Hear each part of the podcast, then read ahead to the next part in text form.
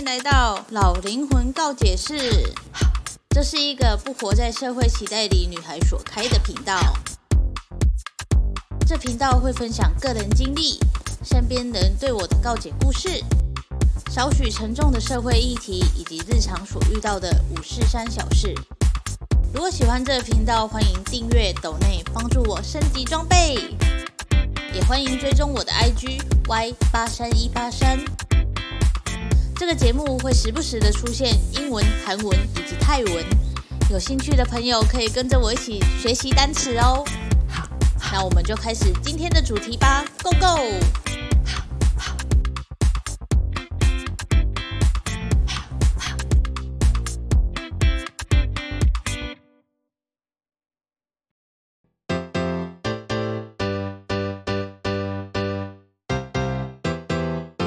嗨，欢迎告解释，今天我们来聊聊负能量吧。不知道各位的身边有没有那种负能量爆棚的人？我现在工作的环境就有一个同事，他每天都负能量爆棚，他讲出来的都不是什么好话。那种负能量感真的是有点可怕，就是你会觉得说他的人生为什么可以这么就是悲哀吗？是这样讲吗？反正就是会觉得说他怎么会有这么多事情可以抱怨，然后这么负能量的想法，这样负面的想法什么之类的，觉得他人生好像没救了。这种总是抱怨的人啊，还有总是负能量的人，真的是没有办法让自己的生活好起来。之前在那个吸引力法则还有显化法则那一集有讲到，就是你越去想什么，你的生活就会越带来什么。所以，当你越负能量的去看待周边的这个世界，然后去想一些有的没有的时候，你的人生就会越来越负面。而那一位同事呢，他就真的是，唉，真的是不知道该怎么讲。首先呢，因为我不怎么跟他讲话，因为他就是从头到尾都是充满着我不会想接近的那种能量。第一呢，他抽烟，我超讨厌烟味的，我。就是因为我是鼻子过敏的人，所以我对味道很敏感。然后他又坐我旁边，所以啊，那个烟味真的是很臭、很臭、很烦。然后他又会用香水去掩盖他的烟味，所以你就知道那个空间有多可怕，就是香水加烟味。然后再加上他就是有一点，有点大男人主义吗？还是怎样？从我进公司到现在，因为我们是做就是整形嘛，然后 SPA 美容这类的，然后。就会有需要去邀约一些素人，然后去请他们来，就是你知道合作之类的这种状况，然后他都会说，我都没有看到正的啊什么之类的，不然就是要拍片，然后需要楼上的一些伙伴们帮忙，然后他就会说，我都不觉得楼上的有正的可以拍片啊什么之类的，然后我就觉得很，就是你讲话一定要这样吗？他还会说，我进来到现在都没有看到什么。合作过的素人是真的很正的，然后我就会觉得啊，不然你自己是长得多帅啦，就是什么都可以批评，然后什么都可以抱怨，然后你又在那里怪公司说什么，呃，公司都不给资源什么的，然后又要这样乱批评，然后我就觉得很，哦，每天听他那一些话就觉得很烦，我都不想要跟他讲话，你知道吗？我记得他之前有一个很大男人的讲法是，他说。他看到网络上有一个呃 YouTuber 吧，然后说什么是一个女生，结果他跑去骑重机，然后就说什么，你不觉得很那个吗？就是这明明就是男生才会做的事情，结果女生去做，然后流量就爆棚什么之类的。然后我就听到我就觉得很傻眼，什么叫做只就是只有男生会做？就什么都什么年代的什么还有分男生会做女生会做这种事情吗？然后上班就很喜欢讲一些无意义的干话，就会觉得很烦。就每次你工作的时候呢，因为我我会有时候会听音乐，然后他都会转头跟后面的同事讲话。然后有时候他讲完话，我的同事就会密我说，所以意义在哪里什么之类的。然后因为我有时候都没有听，所以有时候我会故意按音乐暂停，然后去听他在讲什么。可是我每次按暂停的时候，我都觉得我好像浪费时间，我就想说。哦，你讲这些到底对你现在的工作有什么帮助吗？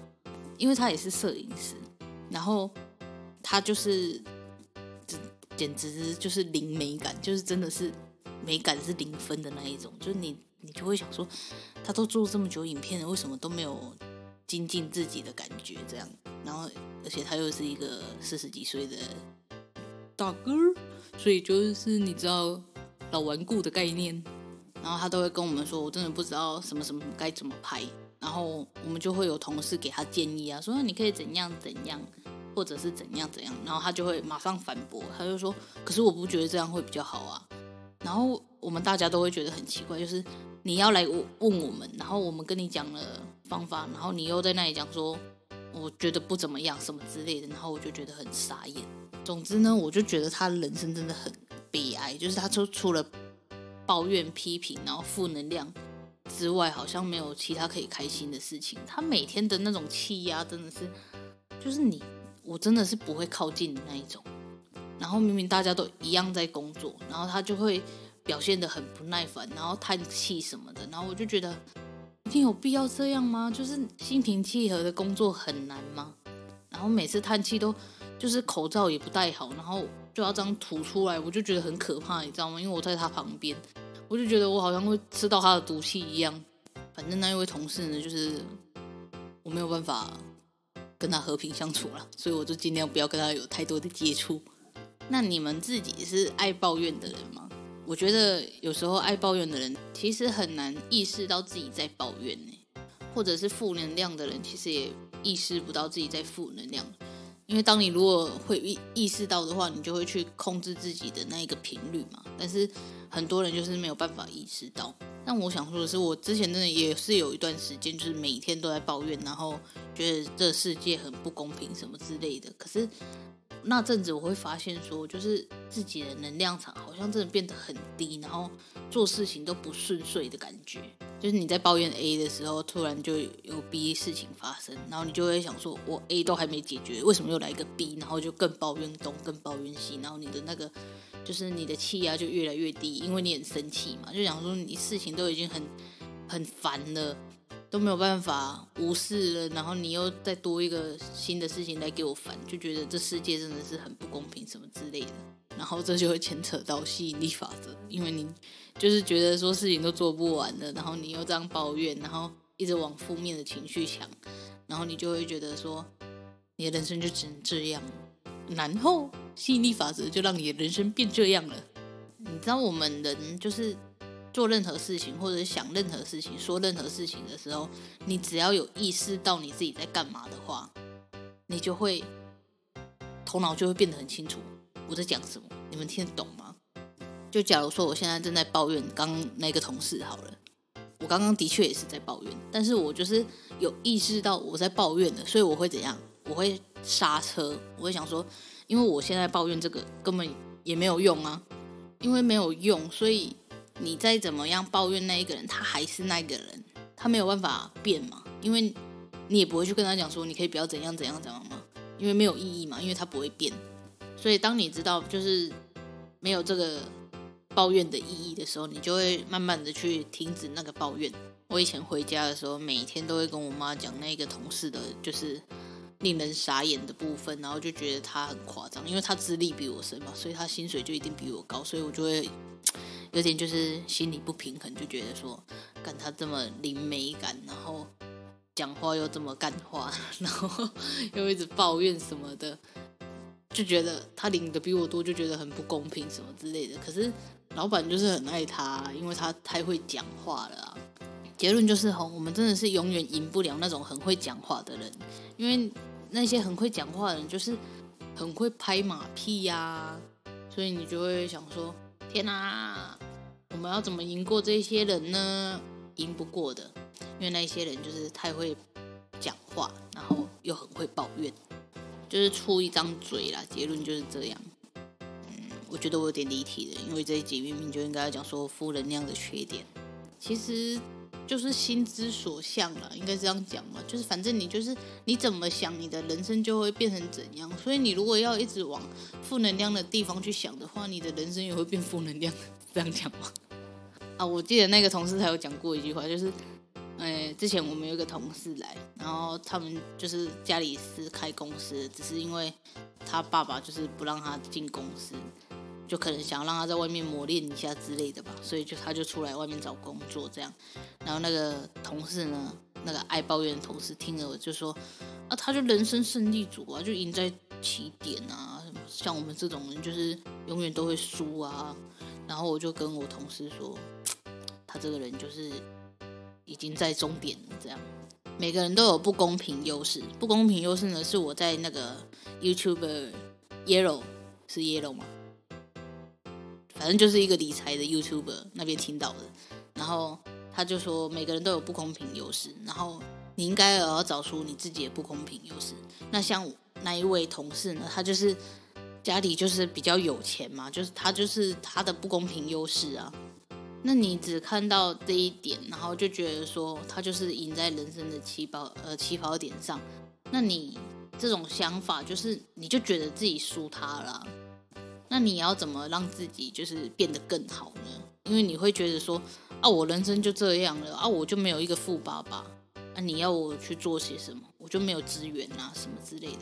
可是没有资源有没有资源的做法？如果每个人都要有资源的话，那那我们就是现在的现实生活中，真的是很多人都输在起跑点上了。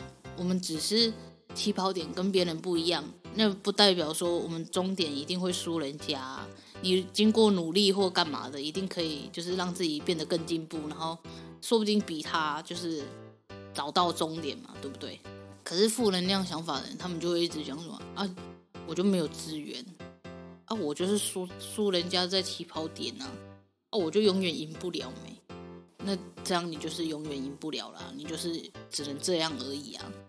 所以有时候转个念。不要想说我只有这样而已，而而是说我还可以怎样吧？因为人，你你看你一生可以活多久？然后大学毕业二十二岁、二十四岁、二十二吧，然后你就在那里讲说啊，我没有资源，我没有富爸爸，我没有什么东西可以支持我什么的。那你接下来的六十年该怎么办呢？庸庸碌碌的过一辈子吗？我可不想要这样。所以不要这么负能量的去看待任何事情。人家虽然有不公平优势，但你也可以创造你自己的优势啊！少就是停止抱怨吧。停止抱怨的第一步就是意识到你自己在抱怨。那你停止抱怨了之后，你就会想说，嗯，其实很多事情就是抱怨也没有用，然后讲出来也没有比较好。那你就会渐渐的，就是不会去抱怨，然后你会开始去想说，那我现在抱怨的事情，我应该要怎么解决？结论就是吼，抱怨真的不能解决事情。我们每个人都要有解决问题的能力，可是很多人就是只会出一张嘴，然后没有那个能力去解决，连 Google 的能力都没有。所以，我们真的是就是要时时刻刻看自己到底有没有在进步。而且，你那个能量场其实很容易就看得出来说，你到底是不是有没有负能量这样。然后，当你负能量的时候，其实你周边的人都会被你影响。所以，我们真的是不要去造成别人麻烦。就是，就算你有负能量，你也不要就是讲出来或干嘛的。但我不是说就是不要去抒发哦，你要抒发是对的，就是你不要讲一些没有意义的话。其实我就是在跟那个同事讲了，应该说每个人都有情绪，我知道。那你情绪要抒发，你可以找人讲没关系，但是你不要就是每天都讲一样的事情，或者是你每天讲一样的事情，然后别人给你意见，然后你又又在那里反驳，那你这样讲出来到底是什么？那如果你要这样的话，你就跟别人说，好，我现在要讲的事情，你不用给我意见，你只要听我讲完就好了。那这样我们可能就只是把自己当一个垃圾桶，而不是一个。问卷调查的这种概念，那如果你真的每天都在抱怨同样一件事情的时候，你就真的应该要去思考一下这件事情的，就是那个严重性或者是怎样的，就是到底是有什么状态可以让你这样每天抱怨？你去反思一下，可能就会觉得说，哦，其实也没什么好抱怨的，其实也没什么好负能量的这样。对了，我今天这一集就是完全就是否那个同事的做所作所为来讲的，所以可能就会比较针对一点。那当然，我相信每一个人的状态都不太一样，所以，嗯，大家就是听取自己想要听的就好了。对，那就这就是这一集的老灵魂告解室了。我们下次见，拜拜。